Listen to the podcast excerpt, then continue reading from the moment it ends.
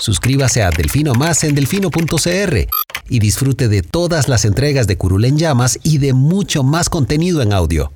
Delfino.cr El chuchinguismo político. Chuchenga, diputado, chuchenga. Si va a ser por nosotros que este país se puede ir a la mierda. Y en lugar de ponerle Instituto Nacional de las Mujeres, ponerle Instituto Nacional de las Lesbianas. No tengo dinero ni nada que dar. Delfino.cr presenta Curul en llamas, cubriendo y sufriendo la Asamblea Legislativa, porque alguien tiene que hacerlo. Hola queridos suscriptores de Delfino.cr, bienvenidos a un nuevo programa de Curul en Llamas, el podcast semanal donde les comentamos los temas más relevantes e irrelevantes de la Asamblea Legislativa. Les saluda Luis Madrigal desde el 22 de enero del 2021, como siempre en compañía de... May, espero que todas y todos estén bien. Eh, empecemos de una Yo vez. debería, yo debería empezar a presentarme como Lucho, dado que vos usas May. No veo por qué no. Em- empezamos con una disculpa. Lucho viene molesto. Ah, Eh, sí. en- entonces, eh, por favor, Es probable que, que nuestro querido productor Felipe necesite poner sonidos de censura en este, en este Es- episodio. Espero que no y que mantengamos todo decente, pero entiéndanlo, eh, fue una semana molesta en, en el Congreso. Eh, vamos a hablar eh, de las cuatro cosas que molestaron a Lucho, que son una discusión por el tema de las sesiones virtuales de las comisiones, la interpelación a la ministra Giselle Cruz, la, pre- la no aprobación de una moción de extensión del plazo. ¿Cómo se llama? ¿Cuál es el término correcto? El plazo cuatrienal. Extensión del plazo cuatrienal eh, para que los delitos de corrupción no prescriban. Y eh, una discusión que se desató el jueves entre Casa Presidencial y la Asamblea sobre en qué lugar se va a hacer la eh, comparecencia del presidente Carlos Alvarado por el caso UPAT. Esos son los cuatro primeros temas en los cuales eh, Lucho tiene preparado un rant. Eh, pueden avanzar eh, si no quieren escucharlo cuando hablemos sobre los temas de los proyectos que se aprobaron esta semana, que incluyen la Agencia Nacional de Gobierno Digital y un presupuesto extraordinario y algunos otros varios proyectos. Pero empecemos, Lucho. Voy, voy a, voy a darte el espacio para que No, no, ve- yo estoy, ventiles. yo estoy seguro de que la gente va a querer escuchar este rant porque estoy seguro que la gente está igual que harta que yo.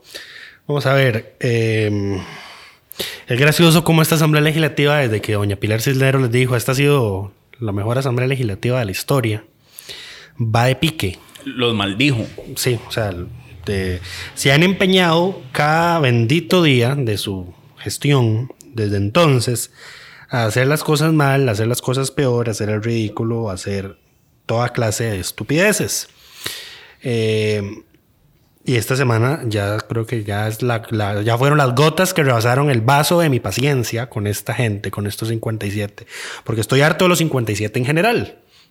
Porque ya, ya, ya es suficiente. O sea, yo, por algo dije en Twitter, mae, por favor ya lárguense para su casa. O sea, no sé, o sea, la- las- aquí es donde uno diría, mae, si tuviéramos este bendito sistema político donde el presidente disuelve el parlamento y convoca elecciones, creo que, este creo que esta semana ya sería, ese, sería el, el- el indicativo, lo que llenaría el cartón de lo que un presidente vería que es, ne- es necesario convocar elecciones parlamentarias. Bueno, Lucho, pero ¿qué pasó? Porque la gente escucha esto justamente porque no ve las sesiones del plenario y no sabe qué fue lo que pasó. Pero bueno, vamos a ver. El- la primera estupidez que podemos mencionar, que no necesariamente fue la primera de la semana, fue eh, un pleito que se desató en el plenario porque don Carlos Ricardo Benavides presentó una moción para aprobar una tercera prórroga a la autorización de las comisiones para sesionar virtualmente por motivo de la pandemia. La moción venía muy bien fundamentada, se señalaba, por ejemplo, la tasa de contagio que tiene el Cantón Central de San José, donde está la Asamblea, etcétera. Y entonces uno pensaría que no habría mayor controversia sobre esa moción, porque no es que se está obligando a las sesiones a sesionar, valga la redundancia, de forma virtual. Se es una mera potestad, una mera autorización para que a las que les ronque el trasero hacerlo, lo hagan virtualmente. Pues no, esa moción no se aprobó porque no reunió los 38 votos necesarios, porque resulta y acontece que eh, el PIN, el PUSC y algunos independientes se pusieron espesos porque don Carlos Ricardo no les consultó esa moción. Y entonces dijeron que, eso, que esa moción no estaba, no estaba consultada, que no había sido analizada en jefaturas de fracción, que había otras mociones pendientes de conocerse en el plenario por delante de ellas y que por eso ya ellos la habían votado en contra y que por eso no estaban de acuerdo en aprobarla.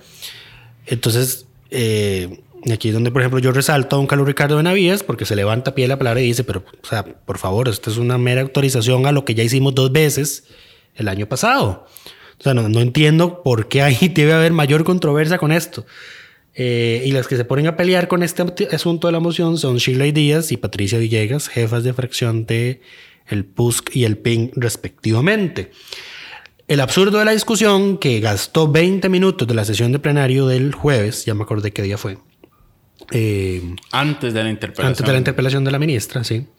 Eh, primero gastaron cinco minutos votando la y bendita moción para que quedara rechazada. Que eso es otra cosa que a mí me molesta ya de sobremanera, que es que don Eduardo Cruxan es sumamente lento en los procesos de votación. O sea, cinco minutos votando una moción es demasiado. O sea, no estamos en, no estamos en el Parlamento de Estados Unidos donde, donde votan eh, uno por uno. Eh, por ejemplo, en el Senado, que los llaman por nombre y apellido y tienen que esperar a que los 100 voten. No estamos en el Senado de Estados Unidos. Tienen un dispositivo electrónico. Están todos en el plenario con las puertas cerradas. No pueden estar haciendo otra cosa que no sea votar. Entonces hay que ponerles un chuzo en la silla para que se espabilen. Entonces, cinco minutos votando la moción fallida. 15 minutos peleando porque no se le consultó a los diputados. 20 minutos perdidos ese día. Ya, solo ahí, ¿verdad?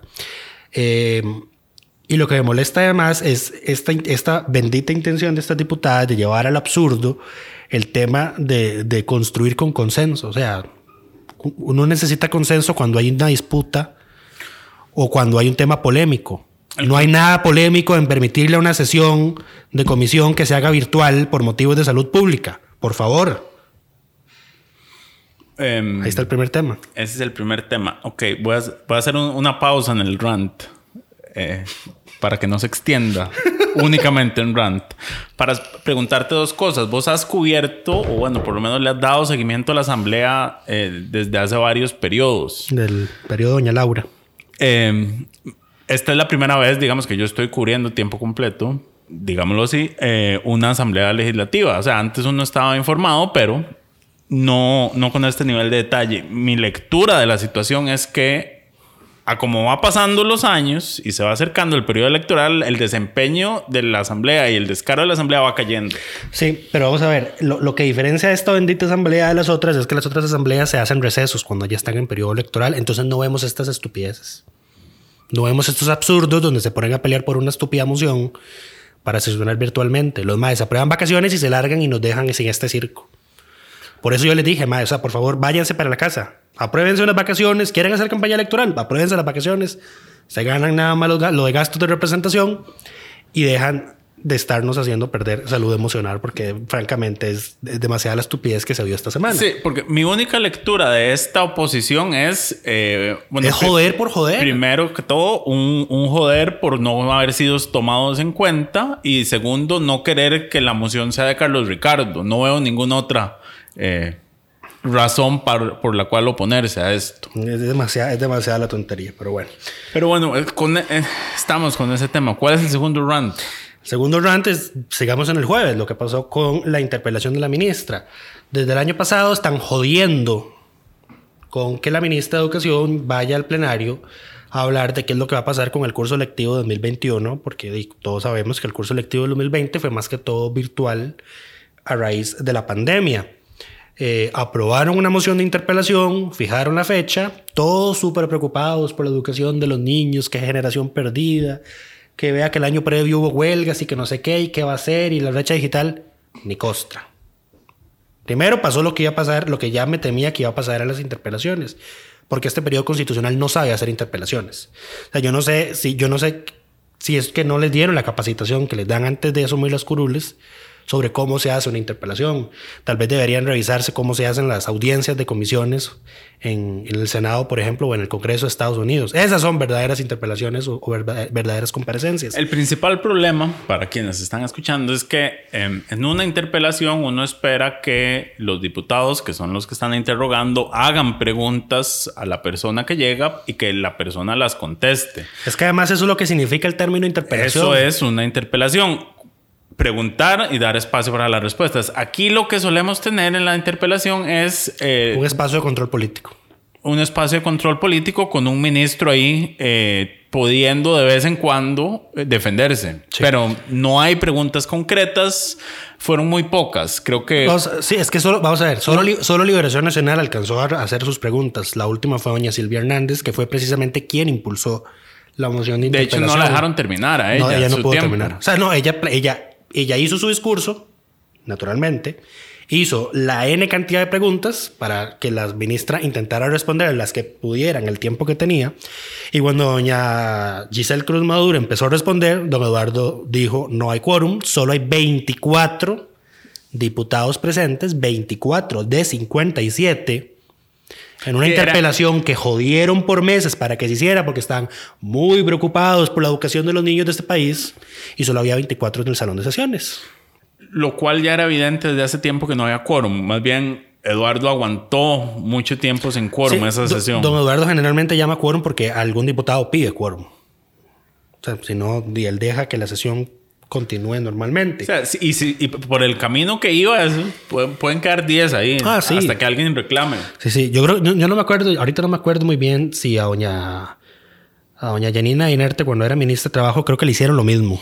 Estaba en una interpelación y. y Tres la- veces hubo pausas en aquella está, ocasión. sí. Creo, O creo sea, que fue así, pero... Entonces, ve, es de, es, vamos a ver. Y eso que el cafetín está ahí nomás. Ah, Eso era en el anterior plenario, ¿verdad? Sí. En este no, en este se rompió una vez y se rompió definitivamente. Los cinco minutos no dan para reconstruir, Porque con- eh, reconstruir quórum. don Eduardo dio los cinco minutos reglamentarios y cuando regresó doña Ana Lucía Delgado, la primera secretaria, pasó lista y solo había 37.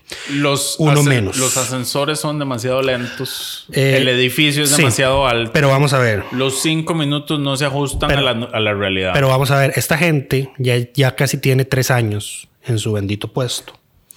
Esta gente ya sabe, o debería saber, que su única obligación de 3 de la tarde a 6 de la tarde, de lunes a jueves, ni siquiera es de lunes a viernes, es de lunes a jueves, es estar en el plenario. Correcto. Es su única obligación. La única. La única. Ni siquiera llegar informados, No, ni no, siquiera no. poner No, atención. no, haga acto de presencia. Eso es Estar- todo. Eso es todo. Por cierto, hablando de eso, esta semana hubo gente que se quejó porque cuatro diputados o cinco, eh, cinco diputados fueron, eh, estuvieron en plenario eh, en Matices. En el programa En una de- videollamada, de- sí. En una videollamada en el programa de Randall que, que tuvo que ajustar, digamos, por Es una que- emergencia. Es que hasta eso, o sea, vamos a ver, el nuevo sistema te permite eso, que, te, que hagas una videollamada Estando ahí sentado. estando en tu curul. O sea, No se oye. Doña Silvia Hernández la ha visto también en otras veces, no estando con otros diputados, pero estando ella sola en matices, haciendo una videollamada desde el plenario. No hay ningún problema, el plenario es lo suficientemente grande, hay micrófonos, que es una falta de respeto para la persona con la que está hablando, sí, pero por lo menos estás ahí contribuyendo con el bendito No quórum. estás rompiendo quórum. Fueron, esos cinco fueron Enrique, Enrique Prendas, Pablo, Pablo Heriberto y... Luis Fernando Chacón. Sí, los jefes, los jefes o subjefes de fracción. Eh, No, porque estaba. eh, Prendas. no, Prendas no, el otro, el del PUSC. Pablo Heriberto. Pablo Heriberto no es jefe de fracción. Es subjefe, ¿no? Sí, eso es muy interesante, pero ahora ahorita voy a hablar de ese tema cuando hablemos del subcontralor. Pero bueno, ahí está. Vamos a ver. Esta gente tiene la única obligación de estar en el plenario. Solo había 24 cuando la ministra estaba respondiendo las preguntas de liberación y luego quedaron 37 después de que pasaron los 5 minutos. Naturalmente la sesión no puede continuar y se levanta la sesión. Luego don Eduardo llama a los jefes de fracción y les pide eh, reunirse para determinar si vuelven a llamar a la ministra otro día. Y la mayoría de estos tuvo la sinvergüenzada y el descaro de decirle a la ministra que volviera al día siguiente. Ah, no, y esto fue el miércoles, no fue el jueves. Fue el miércoles. Fue el miércoles. Sí, fue el miércoles. Que volviera este jueves a continuar con la interpelación y la ministra no puedo porque tengo agenda llena. Y me Ok. parece bienísimo. Yo sé que ella no lo dijo con la intención de de el mundo no gira alrededor de ustedes y yo tengo cosas más importantes que estar aquí escuchando rants, porque esos sí eran rants, eran diputados hablando 10 minutos para luego tirar 5 minutos de preguntas seguidas sin darle la oportunidad a la ministra de responder. Porque Correcto. eso es lo que han convertido las interpelaciones. Eh, y ahora, además de, de, de hacerlas mal, le sumamos la falta absoluta de respeto de, de que rompan el quórum durante la interpelación de la ministra. Entonces, ¿para qué puta la no llaman? Es, no es la primera vez que rompen. a- a- yo recuerdo. Sí, no, no, no algún es la primera vez, pero, pero momento ya, que pero alguien ya- más se lo hicieron. Pero también. ya es suficiente, o sea, no- por favor, o sea, y lo que más me molesta es que por meses han estado con el bendito discurso, ay, es que la educación de los niños no les importó un carajo porque si no ahí hubiesen estado. Correcto. Y, lo- y lo- yo de verdad espero que no tengan la indecencia de volver a convocar a la ministra. La van a convocar. No, no, no, no, no, vamos a ver, agarre sus benditas preguntas y su rant y le mandan un oficio y se lo mandan a la ministra y la ministra tiene 10 días para responderle. Deje joder, deje gastar tiempo. Em, lo peor de todo es eh, la interpelación de esta ministra fue movida por la diputada Silvia Hernández, promovida por la diputada Silvia Hernández, que cuando preguntaste en Twitter que a quién nombrar como diputado de la semana, alguien dijo que a ella por el tema de que... eh, De la declaratoria de emergencia educativa. y, y yo, a ver, si bien entiendo la necesidad eh, en la que está el sistema educativo, eso es imposible. Eso no es Eso es, jurídicamente eso es- posible. es injurídicamente Y esto creo- inviable. y esto ya lo sabemos desde la administración de Doña Laura, Y- que era una que pasaba haciendo declaratorias de emergencia cada rato. A ver, la- en este país, a ver, en este país la declaración de emergencia tiene parámetros muy definidos eh, de en qué es en, en qué y cuándo es que se puede aplicar y para qué es que funciona. Sí. Eh, lo que Silvia estaba diciendo era que se declare em- de, eh, emergencia educativa para que las, los entes encargados de aguas en los diferentes sectores del país se aseguren, puedan hacer las tramitaciones rápidas para colocar el agua en los centros educativos. Para eso, no ya, agua. para eso ya hay declaratorias de emergencia vigentes de sequías de años previos. Y para eso hay una declaratoria de emergencia nacional. O sea, no, no hace falta. Y es que no existe. El- No existe. es- no existe ese concepto. Eso es una invención y sería un acto meramente simbólico y completamente ilegal. Ah, Es que sí, eso, eso es, ese es el punto, exactamente. O sea, es un simbolismo más. Es un simbolismo, pero además es un simbolismo ilegal. O sea, y, y a esta gente que le encanta siempre quejarse cada vez que cualquier cosa parece que, que hace el Ejecutivo, parece no, no calzar dentro de la normativa, brinca eh, quién sabe qué. Y hay una comisión investigadora para ver qué fue lo que se hizo. Sí, y- pero y- ellos en plenario le proponen a una ministra, haga usted un decreto ilegal. Correcto. Una declaratoria ilegal sin pies sin cabeza. Eh, Entonces, a ver, yo respeto mucho a Silvia y, y si- probablemente... la emergencia educativa existe desde hace años. Eso es cierto, pero Además- como, como tal, esto sería solo un simbolismo. Yo la respeto mucho y yo sinceramente espero que ella sea la próxima presidenta del, del Congreso. Y esto lo digo de- eh, sinceramente por dos razones. Uno, porque me parece que ella es una muy buena diputada. Número dos, porque me parece que sería, ese sí es un simbolismo importante, que en este periodo de cuatro años de la Asamblea haya dos mujeres y dos hombres como presidentes de la Asamblea Legislativa. Y lo otro es porque en el resto de fracciones que no han estado al frente eh, del Congreso no hay a dónde persinarse. Entonces yo sinceramente le doy todo mi apoyo a ella, pero en esta proposición que hizo no tiene absolutamente Esta- ningún sentido. Esta no es la Silvia Hernández que hemos visto desde el 2018. O sea, ella, ella, es un- ella ha sido una diputada muy racional, muy apegada a la legalidad, muy apegada a, a los temas presupuestarios. Y entonces sí, sí, lo desconcierta uno a uno esta propuesta, porque no tiene, no tiene pies ni cabeza ni no tiene pies ni cabeza jurídica. Pero bueno, eh, ya ves, ya hiciste vos tu ranta. Yo le dije que esto era lo que iba a pasar. Sabía. Pero bueno, Eh, dejando de lado la chabacanería y el irrespeto hacia el tiempo de la ministra de Educación y la tomadura de pelo hacia nosotros como ciudadanía, que es rompiendo el quórum en una interpelación, eh, pasamos al siguiente Tema. siguiente tema. y es que la, la semana fue indignante. Eh, Por había. eso- no, pues, pues yo te dije, pues, pues, pues, vos, vos por qué crees que yo le dije, por favor, lárguense para su casa? Es que ya es de verdad el- demasiado.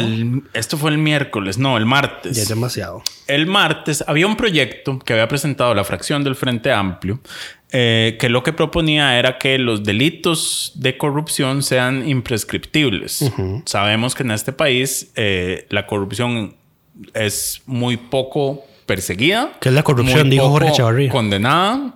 Eh, entonces, eso lo que buscaba era que se, se, ampliaran los plazos, bueno, se extendieran indefinidamente, eh, para que los delitos de corrupción no se pueda salir alguien por la vía de eso ya prescribió. Y el racional de la propuesta, si uno la lee, es que precisamente son los acusados quienes hacen todo tipo de maniobras y malabares para dilatar los procesos y que las causas prescriban.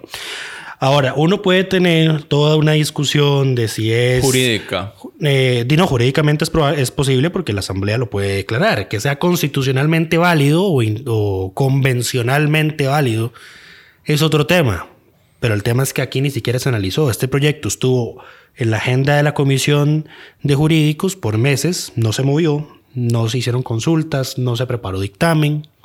El problema es que no hubo nunca interés, tampoco es que lo estudiaron, y no hubo una oposición. Y aquí lo más indignante de todo este tema es que 31 diputados, ah bueno, entonces el proyecto del Frente Amplio del, del periodo pasado ya iba a cumplir su plazo cuatrienal, que les recordamos, los proyectos tienen un plazo de cuatro años para ser tramitados y no se archivan. Correcto. Eh, para que no se archiven a los cuatro años, se hace una...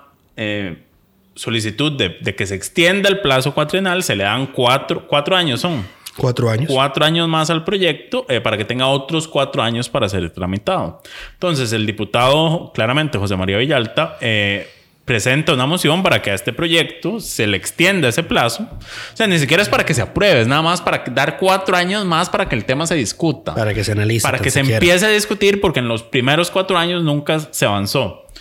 Eh, y 31 diputados deciden votar en contra. Y no solo es que votan en contra del de la extensión del plazo cuatrinal, es que no dan ninguna justificación de por qué votan en contra. Correcto. Nada más venimos, votamos, se archiva y, listo.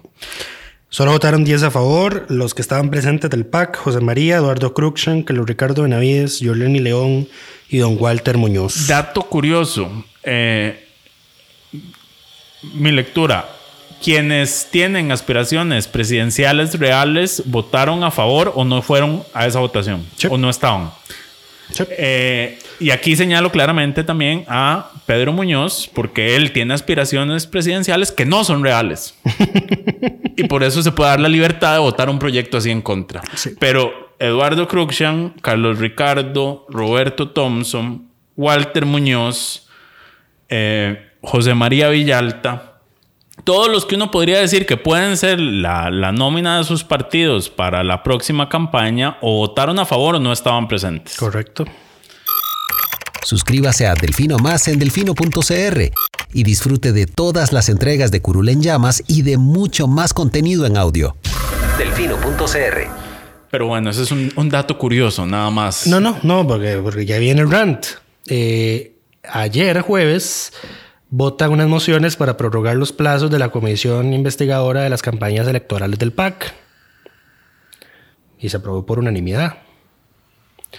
Eh, luego está la moción para, el, para que el presidente, esa no se votó ayer, pero está ahí presentada, para que el presidente vaya al plenario a, hablar del caso PAC y no a un recinto de comisión o en casa presidencial. Eh, ¿Y ustedes creen que alguien ya presentó una moción para investigar las campañas de liberación nacional por las que, lo, por las que los acaban de acusar de estafa. ¿No? Doble discurso, es un, doble cara. Es un, por supuesto. Aquí donde evidencian de que tienen miedo de que el PAC sea el primer partido desde la fundación de la Segunda República que tenga tres periodos consecutivos. Lo lamentable es que ellos están haciendo prácticamente casi que todo lo posible para que forzar a la gente a que tenga que volver a votar por el PAC. Para dejarlos sin opción. Sí. Pero bueno, pasemos justamente al tema de la comparecencia. ¿Cuál es la discusión entre Casa Presidencial y em, la, la, comisión investigadora? Y aquí hay que ser específicos. En diciembre, la comisión de la OPAD aprobó una moción eh, para definir el 10 de febrero del 2021 como la fecha en la que el presidente Alvarado tiene que ir a esa comisión a comparecer por el caso UPAT. Él está convocado desde hace meses, pero no se había definido para la fecha. Creo que él es el último. Es el último. Es el último, sí. Es el último de los que va a comparecer. Eh, en esa moción, la comisión aprobó pedirle al plenario que ese 10 de febrero se cancele todo, todo, todo, todo el quehacer de la asamblea plenario, comisiones, etcétera, y que se dedique exclusivamente a la audiencia del presidente y que se haga en el plenario. Porque naturalmente una audiencia del presidente va a llevar más diputados y va a dar más interés, etcétera. Eh, la moción ya está presentada, se iba a conocer ayer, no se conoció porque llegó una carta de la ministra de la presidencia, doña Yanina Dinarte, pidiéndole a don Eduardo Cruxan. Bueno, en realidad no pidiéndole. Eh, era una carta donde dice que eh, ellos están en total disposición de que la audiencia se haga en casa presidencial por respeto a la investidura del presidente eh, y para mantener la deferencia que se ha tenido con los presidentes que han tenido que ir a audiencias a la Asamblea. Entre ellos don José María Figueres y don Luis Guillermo Solís. Que según estaba leyendo, en el caso de José María no se fue a casa presidencial. Fueron Sí. a su casa. Fueron a la casa de habitación de Figueres a hacer la comisión ahí. Sí. Y todos recordamos que Luis Guillermo fue, eh, la asamblea fue a casa presidencial y que ahí no resultó nada bien para ellos, porque al final no fue culpa del recinto. Usted puede Ese estar. es el tema de fondo. ahí está el recinto. Sí, ese es, un- ese es un Ese- tema importante. Ese es el tema de fondo. No importa el recinto, lo que importa es si usted es una persona capaz o no de formular preguntas y aprovechar el A ver, espacio. la pregunta, la pregunta de fondo en este tema es si el presidente va a responder o no. Porque cuando Luis Guillermo compareció por el caso del cementazo, no estaba judicializado. No tenía esa, esa salida, no tenía mayor opción. Ahora, políticamente hablando, el presidente va a tener que responder las preguntas. Correcto. Jurídicamente hablando, no está obligado a responderlas porque el proceso ya está judicializado. Probablemente sus abogados le están recomendando que no responda. Esa es el- el- la opinión técnica, digamos, jurídica. La opinión política, él tiene que responder. Entonces, aquí el tema de a dónde se hagan las preguntas es completamente irrelevante. Porque si el presidente los va a hacer ir a casa presidencial, abstenerse de responder, eso va a ser, digamos, el acabose. Sí, vamos a ver, no es la mejor estrategia. ¿Por qué se discute entonces el tema del recinto? Primero porque el gobierno de Carlos Alvarado está pidiendo tener la misma diferencia que se ha tenido con los anteriores expresidentes. Ya Liberación dijo que aunque no ha analizado el tema en jefatura en reunión de fracción, es muy probable que no lo vaya a aprobar, mientras que don Eduardo Cruxen dijo que sí debería analizarse y los independientes neorrepublicanos naturalmente quieren que el presidente vaya al plenario para ser interpelado. Entonces es aquí donde viene el bendito pleito de por qué el lugar. Las comisiones, por regla de principio, no sesionan en el plenario, en este plenario nuevo, porque ya la Asamblea tiene las condiciones suficientes para desarrollar sus sesiones de comisión en los recintos de comisión. Pero en en el anterior eh, edificio no pasaba En eso. los recintos de comisión no cabe todo el mundo tampoco. Sí, no, hay- no hay una comisión para 57 diputados. Si es que los 57 quieren ir a una específica comisión. Las más grandes son las comisiones con potestad legislativa plena que tienen De vein- 20 no, 19 espacios. 19 espacios, correcto. Esas son las más grandes. Ahora, entonces, en las comisiones tienen lugar las comparecencias. En el plenario tienen lugar las interpelaciones. ¿Cuál es la diferencia entre una y otra? A comparecencia, usted llama a cualquier ciudadano, público o privado. Al interpelación en el plenario, usted solo puede llamar a ministros de gobierno. Correcto. ¿Cuál es la discusión disque jurídica aquí? Que una audiencia del presidente en el plenario es una interpelación solapada que por ende es inconstitucional. No lo es. Ahora, si nos ponemos estrictos con que la interpelación no puede ser en el plenario, pues la interpelación tampoco puede ser en casa presidencial ni en la casa de un expresidente. Eso es correcto. Ahora, aquí hay que señalar algo importante para que la gente... Hay una distinción entre el recinto del plenario, que es a donde sesionan, y el plenario. Y la sesión de plenario. Exacto, y la sesión. La sesión es donde, donde están los 57, bueno, los 38, porque nunca hay 57, los reunidos. Correcto. Entonces, ¿por qué no es no hay ningún debate constitucional acá? Porque, por ejemplo, ellos pueden estar en el recinto del plenario y haber únicamente cuatro diputados de la comisión y pueden seguir con la comparecencia. Correcto. No necesitan que estén los 57. Porque Ahora, esos demás, esos los diputados no miembros no constituyen quórum. eh, correcto. O sea, con los cuatro de Y la primero- comisión se puede seguir. Y no, primero hablan los diputados de la comisión. No. Y son los únicos que votan. no como en el caso que acabamos de ver de la ministra de Educación, de que si no hay quórum de los 57, Los 38. del, no, o sea, del, del grupo total, Si Sí. no está el quórum necesario de esos 57, no puede continuar la sesión. En este caso aplican las reglas de la comisión sin importar el lugar a donde se reúnan. Y sin importar si hay cuatro diputados o 57. Ahora, ¿por qué quiere la comisión que la audiencia del presidente se haga en el plenario? Porque obviamente... Hay muchos eso- diputados que quieren ir. Porque eso va a ser un circo. Y ahora, ¿por qué, qué- ¿cuál es mi lectura de esto? ¿Por qué quiere Casa Presidencial que, que, que sea en Casa Presidencial? Porque a Casa Presidencial no pueden ir los 57. No, las medidas de seguridad no dan para que entren todos. Eso es. Sí, pero bueno, ahí está la bendita polémica. Eh, recomendación para el que quiera tomarla. eh, déjense esta bendita discusión. Analicen la carta, voten la, voten la moción de la comisión a favor o en contra. Pero esta es una discusión estéril. Por favor, enfóquense en tener una audiencia decente. Aquí- No otro circo, aunque yo lamentablemente tengo muy bajas expectativas. Y por eso les reitero mi llamado a que por favor dejen de hacerle daño a este país. Se vayan para su casa. Este país merece una asamblea legislativa mejor de la que estamos teniendo en este momento. Eh, y si la agenda de sesiones extraordinarias les resulta insuficiente o les resulta aburrida, pues recuerden que ustedes tienen la posibilidad de aprobarse sus propias vacaciones, aunque los hayan convocado a sesiones extraordinarias. Pero dejemos la payasada, trabajen o váyanse para la casa. Sí, aquí los diputados deben estar primero preparando buenas preguntas. No, no, pues. pues, Digo, ¿qué? No. lo, lo que deberían estar haciendo es los, los diputados, en- mucho los vida. diputados enfocándose en qué van a preguntar, eh, en qué quieren saber del presidente, y el presidente tiene que estar preocupado en qué va a responder. Porque esto es clave, o sea, si el presidente llega y no responde, eso sí va a ser un show político. No, pero también va a ser, eh, va- vamos a ver, si no responde, también es un tema de cómo él va a decir que por qué no va a responder. ¿Quién judicializó, ¿quién judicializó el tema Lupat? ¿Los diputados? No, la fiscalía. No, fue los diputados. Los diputados, fi- Nicolás y toda esta gente fueron no, los que. la fiscalía empezó- metió la denuncia antes de que existiera la comisión. Pero metieron. mm, Sí.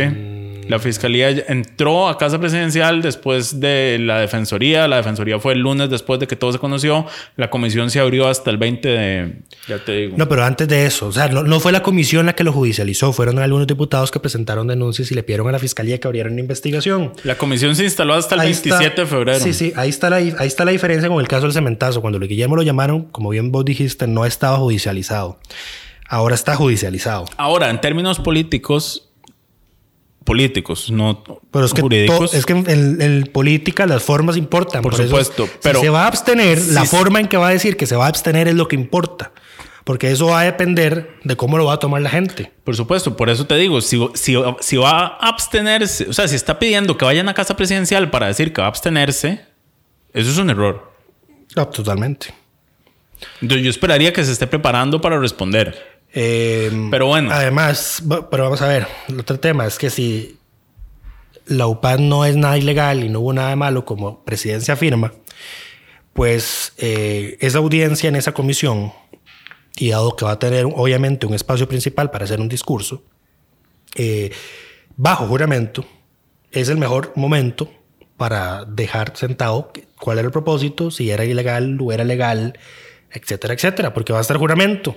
Y obviamente el informe que salga de esa bendita comisión, además de, usar- además de ser usado como arma electoral contra el PAC, Va a ser arma electoral. va a ser el arma electoral contra Sí. el PAC, eh, va a irse como prueba a la fiscalía.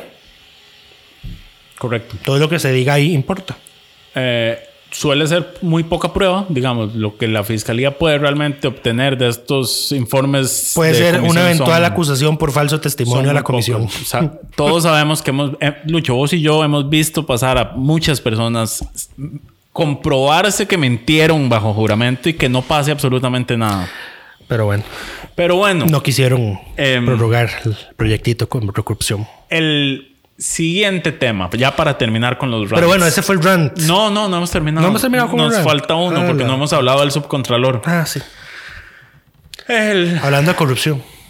Correcto. Em, hace algunas semanas les habíamos informado sobre la movida que se había dado en la comisión de nombramientos promovida por el diputado del PUSC, eh, Rodolfo Peña, eh, para que eh, se cambiara la terna de personas recomendadas eh, para el puesto del, de subcontralor. Básicamente, la terna había quedado con tres fichas de liberación, eso es un resumen básico. Y de cuarto la fecha de la unidad. Y la movida de Peña le permitió meter dentro de esa terna a una ficha de, del PUSC, un exdiputado de, de la época de Calderón, me parece, si no me equivoco, eh, que se llama Bernal Aragón. Bernal Aragón. Correcto. Em, Fue, dire- es actual directivo de la Caja Costarricense del Seguro Social, además. la caja se queda sin otro miembro. La caja se queda sin otro miembro. Ay, Eh, Entonces, nuevamente, eso sí es un desastre. O sea, yo creo que no hay junta directiva más susceptible a que su paralización cause severos daños a la estabilidad de este país que la junta directiva de la caja. Y especialmente por los tiempos que luego tarda en nombrarse y en que Casa Presidencial ratifique los nombramientos. Pero bueno. Entonces, Pero bueno, volviendo a Aragón, Bernal eh, Aragón estaba de cuarto lugar y la movida de Peña hace que pase a un primer lugar. Eh, y el resto de diputados parece que les valió. O sea, liberación- dejaron- lo a liberación, ser, lo dejaron a liberación no le importó que sus candidatos pasaran a segundo plano y que luego no, no votaran por ellos. Eh, llegó el tema a plenario y una mayoría votó para que quedara electo don Bernal Aragón, eh, reconfirmando la movida sucia de Rodolfo Peña. Y acá es donde nuevamente traemos a colación la pregunta, ¿qué putas le deben el resto de partidos de oposición al PUSC que todos los nombramientos que propone Rodolfo Peña, que impulsa Rodolfo Peña, le salen exitosos?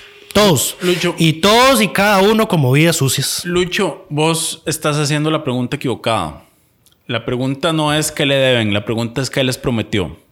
Pero ¿qué va a prometer este patas vueltas? Bueno, este, en puestos en Corte Suprema, eh, en puestos eh, de este nivel, las promesas, no de lo que se debe, sino de lo que puede hacer la persona que está ahí sentada, son, eh, pueden ser para una persona corrupta sumamente atractivas. Que le salga.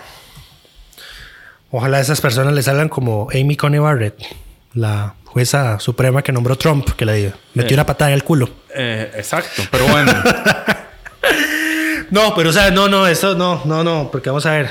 No es que le deben, es que prometió. Eh. Esa es la pregunta clave, Lucho.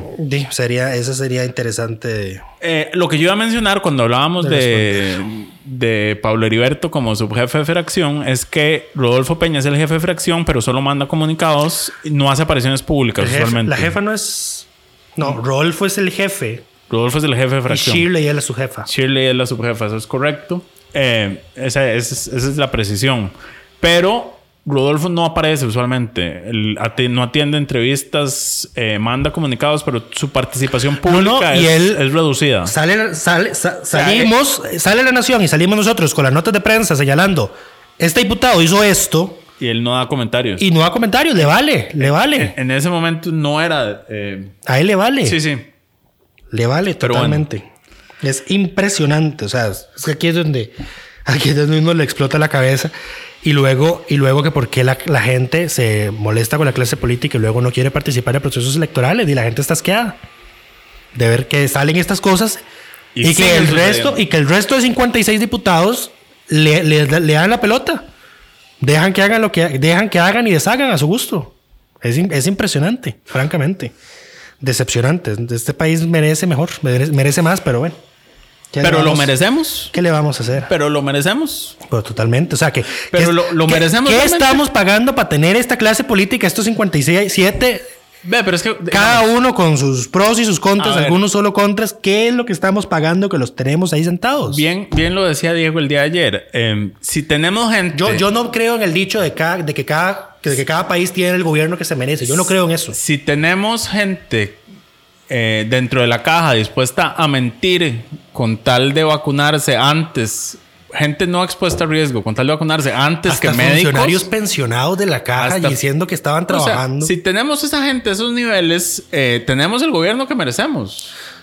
Qué desastre. Eh, pero bueno, ahí Lamentamos el tono negativo de este programa, pero bueno, es que esto fue lo que dio la asamblea esta semana. hay una nota positiva en medio de y- todo y, esto. y estoy seguro que va a haber más en las próximas semanas, lamentablemente. O sea, y Creo que, creo que voy, a, voy a- relevarte yo a Asamblea Legislativa por lo menos una semana y verme yo corte para ver si se me baja esta chicha que tengo desde hace dos semanas. Que ya, esta, ya esta semana ya fue el mi acabó, de verdad. Yo ya estoy harto. Qué fe la tuya de que ver la corte te va a dar algún tipo de esperanza. Estoy harto yo ya. Em, pero bueno, hay por lo menos una noticia positiva eh, dentro de todo esto y es que la Asamblea Legislativa aprobó un proyecto eh, que a la gente no le gusta.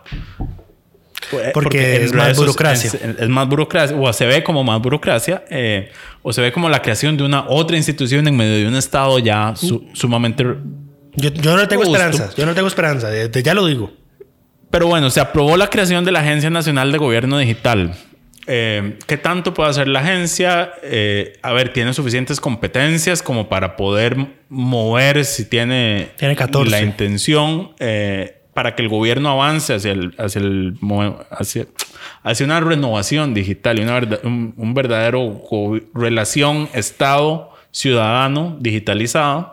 Pero es que, es que eso no se soluciona con una agencia. ¿Qué ocupas para digitalizar los servicios actuales que tenés? Las plataformas que tenés actualmente. Plata. Lo- no, bueno, no ¿Plata? solo ¿Necesitas no- plata? No solo ocupas plata, necesitas el control para que no cada institución se cree su propio sistemita eh, con su propia contratación administrativa que no se comunica con los demás sistemas. Esa es la principal ventaja que yo le veo a esto, la capacidad de organizar e interconectar el- las diferentes funciones de, de- del, Sí, pero del eso no, es- Estado eso en no va a ser, digitales. eso no va a ser posible con los sistemas actuales. A pesar de toda tu Negatividad. negatividad sobre este proyecto, hay un punto clave eh, que está incluido en el artículo segundo y es que dice expresamente que la ley reconoce el derecho de los ciudadanos a relacionarse con la administración pública por medios digitales. Entiéndase, una vez entre a esta ley, eh, usted perfectamente puede exigir que sus trámites hacia una institución se puedan presentar digitalmente. Y ya hay un Ahora, respaldo legal ahí, digamos que es Ahora. yo tengo derecho a que usted tramite conmigo digitalmente. Ahora, aquí viene un pero. Generalmente cuando se dan esto o cuando las instituciones que, por ejemplo, admiten gestiones virtuales, puedo mencionar, por ejemplo, la Corte Suprema de Justicia, que uno puede presentar casos digitalmente. Esto no está por la libre, o sea, no es que usted presente un documento en un papel higiénico con su firma y ya es válido. Eh, usted probablemente va a tener que hacer el trámite para sacar su firma digital o va a tener que firmar y escanear el documento donde está su firma. Eh, todo ese tipo de cosas. Eso, lo puede reglamentar cada institución. Y aquí es donde está el pero. Si la agencia va a dar los suficientes alineamientos de qué tanto pueden jugar las instituciones con requisitos para presentar un trámite virtual, Es que no debería haber mayor requisito pero que lo, la ha- firma pero, es digital. que- pero lo hacen, pero lo hacen. Y otra cosa es que el, la firma digital es un poquito onerosa y no es, no es permanente. Hay que renovar el certificado cada cierta cantidad de años. Y si, se te, y si se te olvidó el PIN, te jodiste. Si, te- si- si se te jodió el lector, te jodiste. Entonces no es como que... Yo no creo que, los, que las instituciones que emiten firma digital, que son más que todos los bancos, estén listas para recibir una cantidad enorme de gestiones para, para otorgar las que eventualmente la gente vaya a requerir. Según le escuchaba al diputado Wagner Jiménez, que fue el... Oiga, que ni siquiera, vea, El- vea el- que ni el siquiera, vea que ni siquiera los diputados usan su firma digital. Esos son unos cabrones. Siguen firmando mociones con sus garabatos que son Claro, pero- ininteligibles, que uno no puede reconocer de quién es la firma de quién. Yo entiendo que se firman mociones porque mociones se firman muchas. ¿Te imaginas tener que circular ese documento entre tantos diputados para que todos le metan la firma en PDF? Excusas. Pero no, es que... el- Excusas. a ver, el punto de la, de la digitalización no es digitalizar por digitalizar, es cuál es la, la forma Bueno, más rápida de hacer el ¿Por qué la asamblea no tiene un sistema donde puedas redactar una moción desde tu curul o desde tu asiento, circularla entre las computadoras o entre los sistemas de los demás diputados que firmen con su dedo porque esas pantallas tienen lector de huella digital? Eso debería bastar. Eso debería ser suficiente. Toma, ponga su dedo, firma, el que quiere firmar y la manda directo a la mesa sin necesidad del bendito papel. Se ahorran tiempo, pero no les da la gana. Ese sistema sí sería bonito. Pero bueno, el punto es que la ley reconoce el derecho de los ciudadanos. Ya veremos si se quedan en, en papel. Hay que ver cómo se aplica, pero el, el que se reconozca ese derecho va también depende de qué tanto jodamos. Es, eso es lo que te iba a decir. ya. Aquí va a depender, Esto, o sea- esto va a ser una herramienta para los que nos encanta estar jodiendo. Esto va a ser, usted esto. me rechaza el trámite. La ley dice que usted lo tiene que. No De lo una- acepta. de una vez, va de recurso de una. amparo. Recurso. Recurso de amparo. Usted no me está reconociendo un derecho que una ley me da. Voy a ver si, si este fin de semana se me pasa la chicha con los diputados y, Y- redacto un machote para que cuando esta ley entre vigencia se los hago circular a todos los que quieran para cuando le rechacen un trámite digital. Correcto. O sea, es que, a ver, sí, todo depende de qué tanto se empiece a. de qué también se reglamente, pero también depende de qué también exijamos el derecho. Correcto. Eh, y obliguemos a la administración a reconocer este derecho a que mis trámites tienen que ser digitales. Hay que obligarla a adaptarse al siglo XXI. Exacto. Entonces, con esta ley nos permite justamente hacer eso, ir a meter amparos si me rechazan un trámite digital. Lo estoy presentando con firma digital y usted no me lo quiere aceptar, amparo. De una vez. Son los nuevos amparos rápidos, digamos. Ahora, ahora sí van a, van a tener que crearse los tribunales de amparo, pero bueno. más allá, más allá de, de la negatividad de Lucho, yo creo que el, el proyecto tiene potencial eh, de que avancemos en la línea correcta. O sea, por ejemplo, la Defensoría presentó su informe de transparencia. El informe de transparencia, esta semana, eso fue ayer, creo. El informe de transparencia lo que mide es eh, la calidad y la cantidad de información que tienen las instituciones públicas en su sitio web. Se califica de 0 a 100. Solo 13 instituciones tuvieron una nota por encima de 8, o sea, de 80. Solo 13. 13 de las 253 que se evaluaron. 13 instituciones cumplen ah, con un nivel de transparencia que se pueda considerar adecuado. 13 de 253. Así estamos. Entonces, yo esperaría, esta es una señal positiva y por eso le damos el reconocimiento de diputado de la semana a don, don Wagner Jiménez y principalmente por, por esa frase. O sea, esa frase en ese artículo es clave. El que se reconozca como derecho ya le da armas a la ciudadanía para poder ponerse el espeso a la administración cuando le rechace un trámite digital. Prontamente solicitudes por WhatsApp. Pero, Pero bueno, bueno, eh, para muy brevemente, finalizar. muy brevemente, un repaso de lo que se aprobó esta semana. Además de ese proyecto de agencia digital aprobado en segundo debate, se aprobó el segundo el primer presupuesto extraordinario de este año, que tiene los 40.500 millones para comprar las dosis de vacuna para quienes estamos en el grupo de mayores de 18 años sin factores de riesgo, hasta donde uno sabe, y no forma parte de los cinco grupos de vacunación prioritarios. Eh, ya está aprobado en segundo debate, falta que se firme y que el gobierno lo ejecute. ¿Y cuál fue el otro? Por acá lo tengo. Se aprobó en primer debate un proyecto que sanciona, bueno, que declara el Día Nacional contra el Grooming. Y voy a aprovechar para especificar qué es grooming porque alguien anda muy molesto en Twitter de que se estén usando anglicismos en leyes costarricenses. El grooming no es la práctica esta de poner bonita a su mascota, como puede eventualmente aparecerle en Google. El grooming es una práctica de acoso y abuso sexual en contra de niños y jóvenes que en la mayoría de los casos sucede en las redes sociales. Es un día además reconocido internacionalmente. Eh, en realidad el grooming es ambas cosas. Pero en este contexto lo que significa es lo que está diciendo Lucho. Correcto. Entonces ahí está aprobado ya en primer debate. Es un proyecto de Doña Floria Segreda. Y hay otros proyectos ahí aprobados, pero son irrelevantes por el momento. Entonces no los vamos a mencionar. Muchísimas gracias por acompañarnos esta semana. Disculpas nuevamente por el tono de este programa, pero ya, ya había que ponerle un estate quieto a los diputados. Eh, alguien tenía que decírselos. Si no es como que nos van a hacer caso. Esto No, no, pero- esto no va a Pero mejorar. ne- necesitaba, necesitaba expresarlo. Sí, El que lo necesitaba eras vos, nada necesitaba más. expresar Pero sí, bueno, totalmente. Pero porque- bueno, Porque eh, si no, iba a ser un run de 800 tweets en, en mi cuenta de Twitter. eh, esperamos que todas y todos estén bien y nos escuchamos la próxima semana.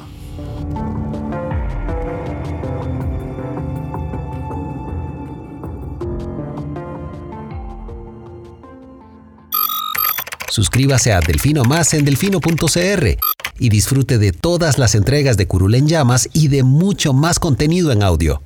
Delfino.cr